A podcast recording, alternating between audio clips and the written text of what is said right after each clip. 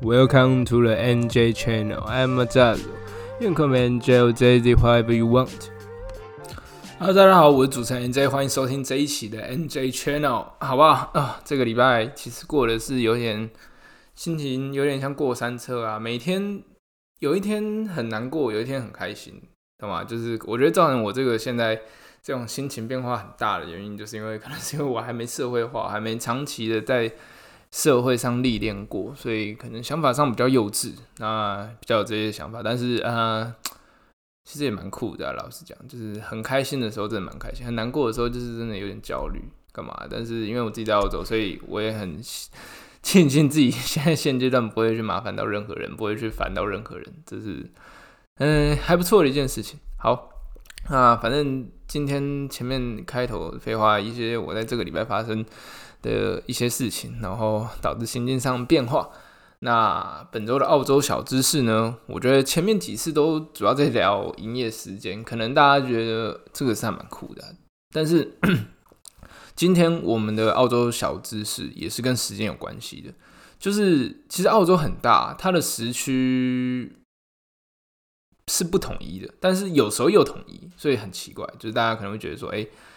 怎么怎么可能有这种事情？因为在台北可能差就是差多少？你整个中国大陆好了，它北京就是用北京固定标准时间去算所有的时间，所以比较不一样。那在澳洲这边呢，每年的四月一号开始到九月三十号的时间，整个昆州，昆州就是我现在在的布里斯本，然后跟新州就是雪梨、悉尼是没有时差的。到九月三十号的四点，就太阳下山的时候。但是九月三十号开始到隔年的，诶四月一号就会再减一个小时，就是他们时差就会差一个小时。比如说我现在十点，雪梨那边就会是九点，对，就会差这一个小时。所以它的可能也是因为它纬度比较高的关系，所以它会有就日照上面的不一样。那他们官方用一个。很特别的方式，就是我在想说，那你九月三十号的多的那一个小时或少的那一个小时是从哪边扣？就会我觉得可能会想这个问题。对，反正很酷，我觉得这个也是其实更配合整个大自然作息啊，去做一个更好的时差上的变换，这样子。好，那回到本周金融要讲的题目啊，其实今天要讲的这个题目，我觉得是我在打篮球的时候想到。因为我篮我还蛮喜欢打篮球的，老实讲，但是其实我篮球造诣没有到很厉害，就只是喜欢运动啊，喜欢跟朋友去打球的这种情况。那我就有意识到一件事情，就是我打球的时候，我发挥好的时候，不是我特队友特别强或干嘛的，而是我的队友素质跟我差不多的时候，我队友素质跟我差不多的时候，我们的整个团队合作啊，干嘛的。就是整个进攻跟防守转换的效率都会比我有一个很强的队友来的还要好。明明很强队友在进攻端或防守端都可以得到更好的贡献，但是，嗯，可能搭配的默契上，就是我可能没有办法跟得上他的脚步什么的，所以可能跟得上他的节奏，可能就打的比较不好。那不止打的比较不好的情况下，我觉得，诶，虽然能赢，但是整个运动的感受比较没有那么好，因为。我不喜欢我没有用的感觉。对，好，那这个又跟今天要扯到金融有什么关系呢？就我发现，哎，也许平均一个团队里面平均分数都是八十五分，但是我在标准差比较低的，就是整整体水准都是可能在八十四到八十六分之间的的这些成员里面是发挥最好。那也许另外一个也是平均八十五分，但是他的队友可能是一个七十分，一个九十五、九十二分之类的。的这些人，就是他们的平均分也是八十五分，平均实力也是八十五，但是他们的嗯整体的标准差来讲是比较大的。但其实从 NBA 也可以看到，我觉得当然也可能只能拿今年来讲，就是今年金块队，我觉得整体的标准差是相较于其他其他队来的小。虽然尼古拉 Jokic 真的很强，但是 John Murray 或是那个什么 Gordon 的，就是还有 Porter Junior。就是没有到那么弱，就是也有打出自己该做的事情，所以我觉得可能比较好理解，就是用今年 NBA 的这个规模去讲这件事情。那好，讲回来，平均分数一样，但是标准差比较小的的族群，不只是在分工方面，不只是在团队进攻效率、防守上面，整体都比较好嘛。那我觉得这可可以用到一个，嗯，类群类股来讲，懂吗？就是其实你可以发现，台湾现在不管好的公司，就好的一整个产业，基本上标准差不会太大，懂吗？就是。大家可能会觉得说，哦，台积电其实是领先其他，不管是联电啊，不管是其他的整个高端代工的产业来的还要来还要来的好，对。但是其实他们没有差的很夸张，懂吗？因为我在举另外一个台湾也算是发展起来的另外一个行业，资金比较多啊，就是金融业。金融业差距就比较小，金融业差距比较小，但很强公司还是很强，但是因为。主要是样本数太多嘛，所以最高跟最低还是一定有一定的差距。但是放远来看，这个产业的标准差是比较小的。那你就会说，哎，那那怎样才是标准差比较大的？标准差大，其实可以看到我们有蛮多的公司，呃，蛮多的类型都是被几乎是被龙头垄断的，就像是。就像是我们的食品类股，食品类股能看到的就那几个，不管是黑松也好、益美啊这些，你就可以看到，就是那那几家在在在在打。可是其实假设真的有研究过金融类股或是这些科技类股的话，你会发现，其实除了台积电、除了联电以外，下面包含最近狂暴的那个伟创，其实他在二十几块的时候就一直在关注它，因为它这那档股票真的就是。之前都是还蛮稳定在二十到三十块，主要是二十五块左右上下幅度，我股价上稳定，然后股利也是每年都有配股利的一件，一个还不错还不错的股票，但是现在股股价真的是瞬间暴涨太多，所以也没有做任何投资建议，就只是它过往发生的一些事实这样子。那也可以看到，其实它很多下面其他做代工的也能力也完全没有落差到太大，但是在食品类股。这一件上面，或是你说在电信类股，或是你说在一些连锁餐饮品牌类股里面，就是差异都很大，就是在那边基基本上只有龙头，没有太多下面的这个这个族群还没做起来。这个族群要做起来的情况下，就是整体的团队，就是你要让那些小的人他还有办法生存，但是在台湾其他的产品，其他的嗯整个类群是没办法。是没办法胜任的，所以也导致说，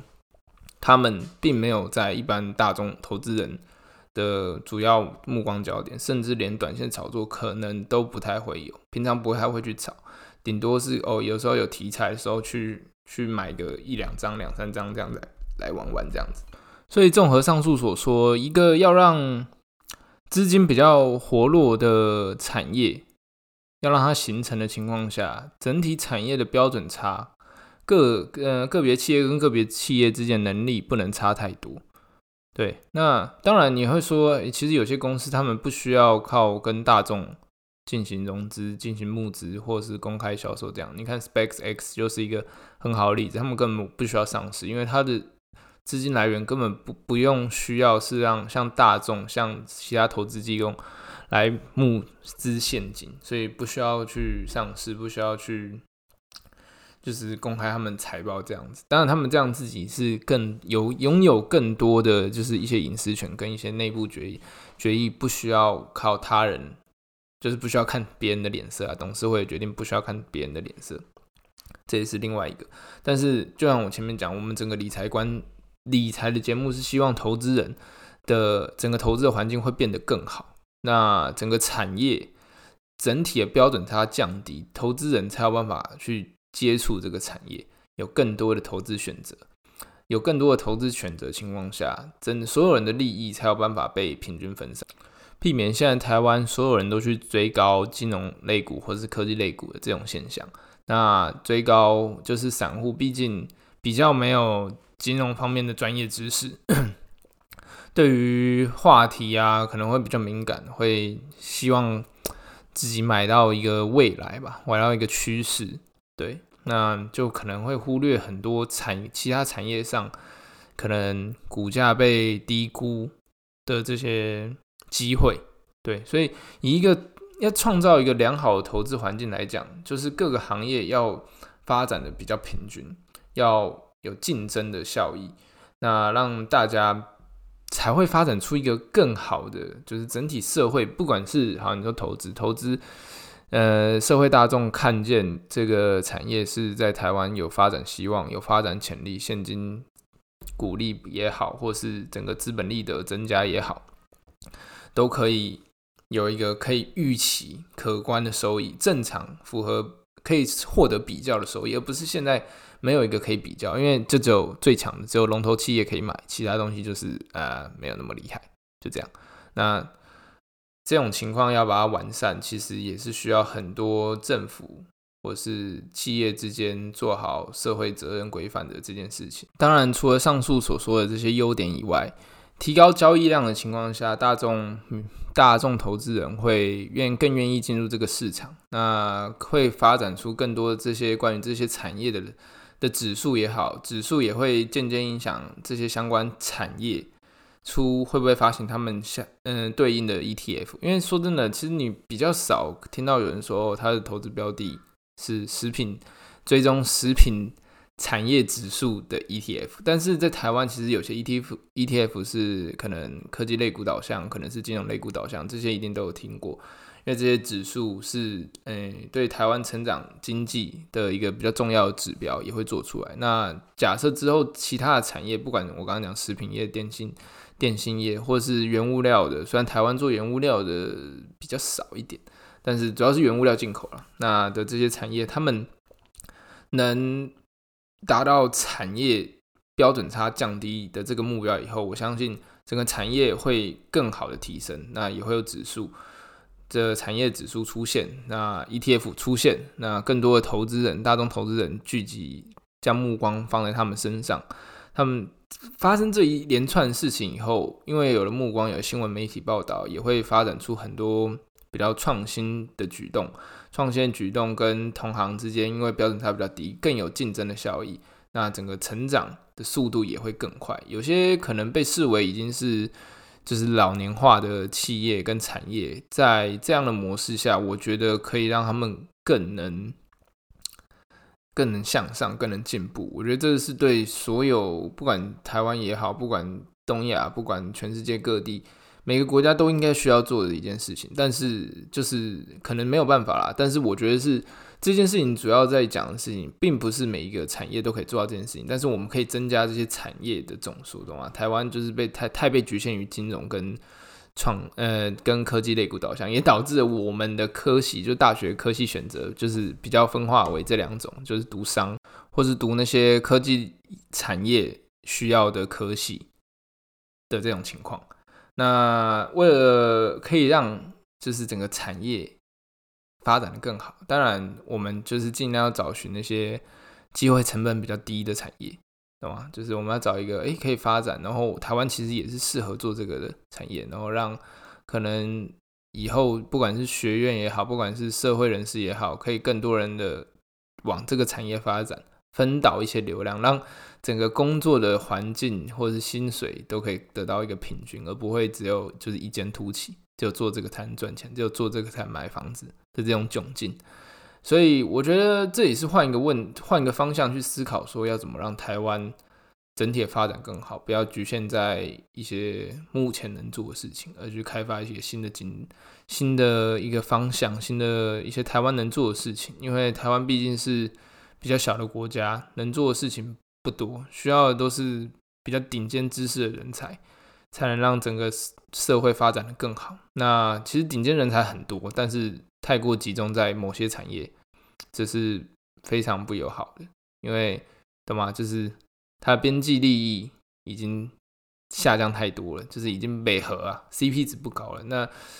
同样情况下去培养一个人才，培养一个精英。花太多时间培养，在花太多的时间培养出太多相同产业的精英了。那这个时候，我们就可能要往别的产业上面发展。那同样时间造出了那种类型的精英，他们可以更快速的在一个良好的工作环境下面竞争，然后让整个产业变得更好。所以呢，呃，今天理财的情况下比较偏向于大环境，大环境要怎么去改变，让所有投资人能够更方便的去选择自己的标的，有更多人选择，这也是很重要的事情。因为其实我之前就有发现过一件事情，就是节目已经快到尾声了。其实今天整个状况很不好，所以也卡掉很多次重录。对，那其实今天原本又有另外一个话题可以讲，但是我觉得这个话题后来跟我朋友讨论一下，发现这个话题有点太偏向投资建议，所以后来就决定做这一期。那好，回归正题，我们要讲的是，其实你可以看到世界各地，就是不管以开发国家也好，或是开发中国家也好。一个国家要强，或是要有名，或是讲简单一点，一个投资人会去看他们的，